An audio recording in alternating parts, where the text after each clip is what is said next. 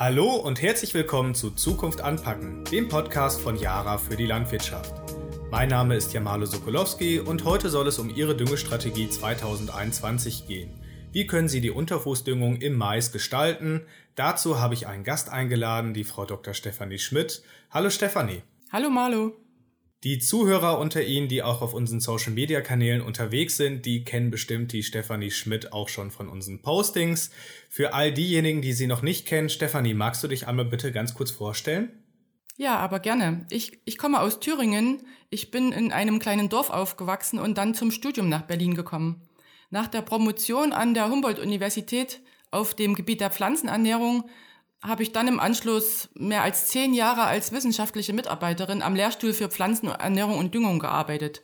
Dort habe ich Lehrveranstaltungen gegeben, das waren Vorlesungen, Seminare, aber eben auch Laborpraktika und Exkursionen. Ich war auch eng in die Forschung eingebunden. Wir haben damals schon auch auf dem Gebiet der Stickstoffdüngung geforscht. Ich habe Versuche angelegt, selbst betreut und auch ausgewertet. Und diese Erfahrung, die konnte ich dann nutzen, als ich von der Forschung in die Wirtschaft gegangen bin nämlich zu keinem geringeren als zum Marktführer in der Stickstoffdüngerproduktion. Ja, und nun bin ich seit 16 Jahren bei der Firma Yara. Ich bin im Außendienst als Beraterin tätig und äh, mein Gebiet ist Ostdeutschland, also die ostdeutschen Bundesländer Brandenburg, Sachsen, Sachsen-Anhalt und Thüringen. Ich stehe in engen Kontakt zu den landwirtschaftlichen Betrieben und spreche mit den Landwirten über ihre Düngestrategien, über ihre Sorgen und wir suchen immer wieder gemeinsam nach Lösungen. Wer vielleicht mehr über die Beratung in meinem Gebiet erfahren will, der kann sich gerne auf meinem Notify-Kanal anmelden. Vielen Dank für deine Vorstellung, Stefanie. Ich finde es ja immer wieder beachtlich, wenn man von der Forschung in die Wirtschaft reingeht und schön, was man da natürlich auch an Wissen und Erfahrung mitbringt. Für all diejenigen, die jetzt nicht aus dem östlichen Teil Deutschlands kommen, auf unserer yara.de Seite finden Sie auch weitere Ansprechpartner und Notify-Kontakte. Gucken Sie dort einfach mal rein. Kommen wir doch direkt in das Thema rein. Stefanie, warum hast du dieses Thema heute mitgebracht? Ja, weil sich eben die Rahmenbedingungen für den Maisanbau in Deutschland doch in den letzten Jahren äh, ziemlich verändert haben. Es ist komplizierter geworden und der Grund dafür ist die aktuelle Düngeverordnung, weil sie fordert von den Landwirten neben der Einhaltung einer Stickstoffbilanz nun auch noch die Bilanzierung der Phosphordüngung. Und das heißt, vereinfacht gesprochen, dass eben nicht mehr Phosphor ausgebracht werden darf, als die Kulturen brauchen. Und auf Böden mit sehr hohen Phosphorgehalten, das ist die sogenannte Phosphatkulisse, dort muss man bei der Düngung sogar unter dem Bedarf der Pflanzen bleiben. Und für den Maisanbau bedeutet das, dass in den Betrieben, wo auch noch Viehhaltung ist, die erlaubte Phosphormenge oft schon dadurch ausgeschöpft ist, dass Gülle oder Gärreste ausgebracht wird. Und das wiederum bedeutet, dass die Phosphatmengen, die dann noch über mineralische Dünger überhaupt erlaubt sind, meist nur sehr gering sind. Und der Landwirt, ja, der sucht letzten Endes nach Wegen, um eben die Effizienz seiner mineralischen Phosphordüngung noch zu verbessern. Der Landwirt muss also mit seinen Nährstoffen haushalten. Wie kann der Landwirt denn eine hohe Nährstoffeffizienz erreichen? Naja, ich denke, zunächst einmal sollten die Nährstoffe, die im Dünger enthalten sind, löslich sein, sodass sie auch von den Pflanzen aufgenommen werden können. Äh, zweitens, ja, sollten die Nährstoffe zum richtigen Zeitpunkt der Pflanze zur Verfügung stehen. Das ist äh, in der Regel zum, im Frühjahr zum Wachstumsstart oder eben auch während der Vegetation, wenn die Pflanzen einen besonders hohen Bedarf haben, weil sie sehr schnell wachsen, sehr viel Biomasse bilden. Oder auch in Zeiten, wo die Wachstumsbedingungen kritisch sind. Das sind zum Beispiel im Frühjahr kalte, nasse Böden oder eben auch im Sommer dann, wenn die Böden sehr trocken sind. Und beim Mais beispielsweise äh, ist da die kritische Phase die Jugendentwicklung bis zum Sechsblattstadium. Und letzten Endes sollten die Nährstoffe, dass sie gut wirken können, in Wurzelnähe appliziert werden. Und das ist dann die sogenannte Unterfußdüngung. Wenn ich also möglichst nah an die Wurzel der Pflanze heran möchte, dann sollte ich die Unterfußdüngung nutzen. Sind dafür alle Nährstoffe geeignet? Ja, prinzipiell kann ich schon alle Nährstoffe unterfuß düngen, aber Phosphor ist ähm, ganz besonders für die Unterfußdüngung geeignet, weil die Phosphate im Boden nur sehr wenig beweglich sind, weil sie an Tonminerale angelagert sind und letzten Endes die Pflanzenwurzel eigentlich immer erst dorthin wachsen muss, um sie auch aufnehmen zu können. Tatsächlich sind nur die in der Bodenlösung vorhandenen Phosphate mobil und bewegen sich. Soll nun der gedüngte Phosphordünger schnell und effizient den Pflanzen zur Verfügung stehen, dann empfiehlt es sich, eine Unterfußdüngung vorzunehmen. Und das bedeutet, dass ich eben mein Düngerkorn in die räumliche Nähe bringt zum Samenkorn. Und Mais hat in der Anfangsphase seiner Entwicklung ein sehr schlechtes Nährstoffaneignungsvermögen. Deswegen reagiert er eben sehr stark auf Unterfußdüngung und das eben besonders äh, in Bezug auf Phosphor. Und das auch auf Standorten, die eigentlich sehr gut mit Phosphor versorgt sind. Bei trockener oder nasskalter Witterung wirkt sich deshalb eigentlich eine Unterfußdüngung immer positiv aus. Stefanie, wie viel Phosphat braucht der Mais denn Unterfuß, um ihn in der Jugendentwicklung auch ausreichend zu versorgen? Naja, man sagt so, bis zum Sechsblattstadium äh, nimmt der Mais circa 10% seines Gesamtbedarfs auf. Also das bedeutet, das sind circa 8 bis 10 Kilogramm Phosphat auf den Hektar. Und diese Menge sollte unter Fuß gelegt werden, damit die Wurzelbildung angeregt wird.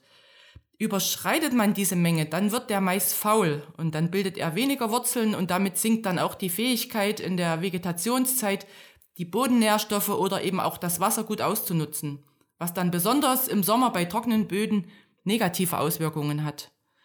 Man kann also sagen, äh, Mais reagiert stark auf Phosphormangel im frühen Stadium, braucht aber andererseits keine großen Mengen, um diesen Bedarf zu decken.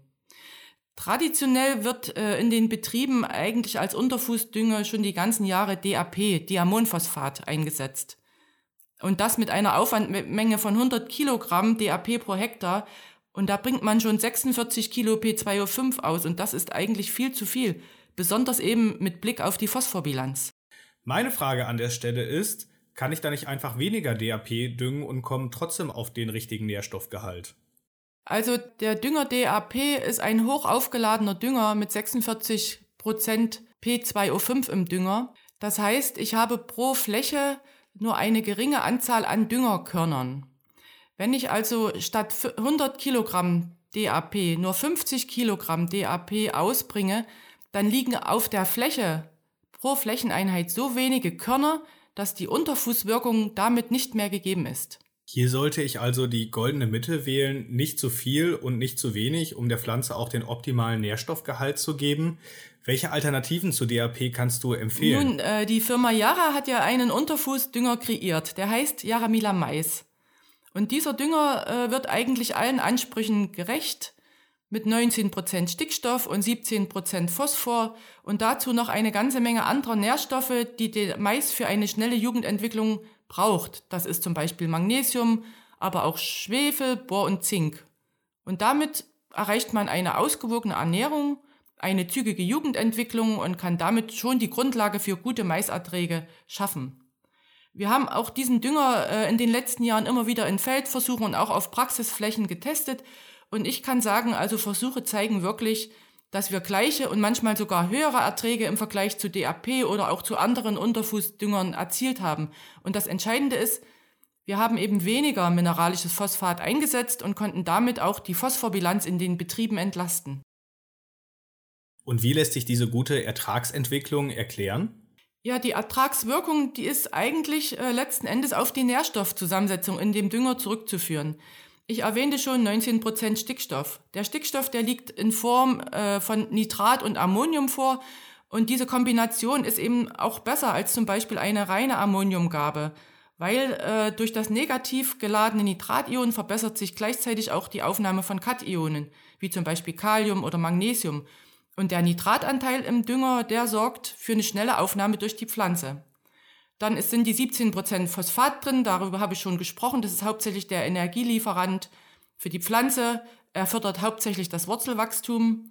Dann ist im Dünger noch enthalten Magnesium. Magnesium wird in großen Mengen gebraucht, vor allen Dingen für die Bildung von viel Blattmasse. Und da Gülle auch viel Ammonium enthält und Ammonium letzten Endes wieder die Aufnahme von Magnesium aus dem Boden verhindert, muss eben Magnesium auch über den Dünger wieder zugeführt werden. Dann sind im Dünger noch 6% Schwefel enthalten und Schwefel ist ja allgemein bekannt, ist ein wichtiges Hilfsmittel bei der Umsetzung von Stickstoff. Es erhöht die Stickstoffeffizienz und ist auch essentiell für die Bildung von Proteinen. Ja, und dann haben wir noch die Mikronährstoffe Zink und Bohr. Zink sorgt für das Strecken der Internodien und gerade äh, bei Mais, was eine sehr lange Pflanze ist, braucht man also Zink für ein gutes Längenwachstum. Zink verbessert aber auch die Kältetoleranz und wirkt im Sommer als Sonnenschutz. Und Bohr fördert das Wurzelwachstum und damit auch die Phosphataufnahme. Das gedüngte Phosphat wird wenn gut bohrversorgt ist, auch besser verwertet. Also wirklich alle guten Inhaltsstoffe sind im Yaramila Mais enthalten. Kannst du auch unseren Zuhörern einen Tipp geben, wie sie die Unterfußdüngung in die Düngung mit organischen Düngern integrieren können? Naja, nehmen wir mal einen Beispielbetrieb, der vielleicht Silomais anbaut und 450 Dezitonnen Silo-Mais-Frischmasse ernten möchte. Äh, um diesen Ertrag zu erzielen, brauche ich circa 80 Kilogramm P2O5. Äh, wenn dieser Betrieb Biogasgülle ausbringt, äh, ich sage mal in einem Umfang von 30 Kubikmeter je Hektar, in dieser Biogasgülle sind circa 60 bis 65 Kilo P2O5 drin. Das heißt, wir haben hier noch genau 15 bis 20 Kilogramm offen Phosphor, der also über den Mineraldünger ausgebracht werden kann.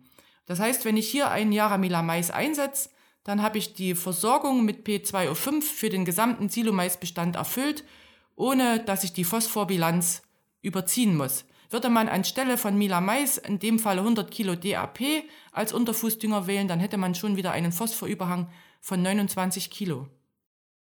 Vielen Dank für deine Empfehlung. Kannst du das Thema noch einmal ganz kurz in einem Fazit zusammenfassen und eine kleine Empfehlung auch geben, wie viel Jaramila Mais sie pro Hektar einsetzen sollen?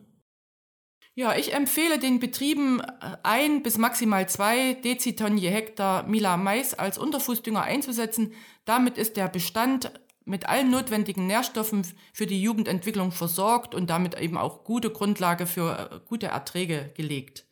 Und vielleicht auch von mir noch ein kleiner Hinweis zum Schluss. Jaramila Mais kann wie alle anderen Jara-Dünger auch in Big Bags bezogen werden. Damit wird die Qualität des Düngers von der Produktion im Werk bis zur Anwendung auf dem Feld erhalten und man vermeidet Düngerverluste, zerfahrene Körner und kann den Dünger auch viel exakter ausbringen. Und die leeren Big Bags werden auf Ihrem Hof wieder kostenlos abgeholt. Sie brauchen sich nur auf unserer Internetseite anzumelden und einen Termin für die Abholung vereinbaren. Dankeschön, dass du auch noch einmal hier deine Empfehlung aussprechen konntest. Liebe Zuhörer, wir kommen zum Ende unserer aktuellen Podcast-Folge. Ich bedanke mich bei dir, Stefanie, dass du heute unser Gast warst und so viel tollen Input hattest. Ja, Marlo, auch vielen Dank für deine Fragen. Ich verabschiede mich nun auch von Ihnen, liebe Zuhörer. Dankeschön, dass Sie wieder eingeschaltet haben. Wenn Sie möchten, können Sie das Thema wie immer auf unseren Social-Media-Plattformen Facebook und Instagram mit unseren Experten diskutieren. Dort finden Sie wie immer einen aktuellen Beitrag zur Podcast-Folge. Wir hören uns in zwei Wochen wieder. Bis dahin wünsche ich Ihnen alles Gute, bleiben Sie gesund und auf Wiederhören. Auf Wiederhören.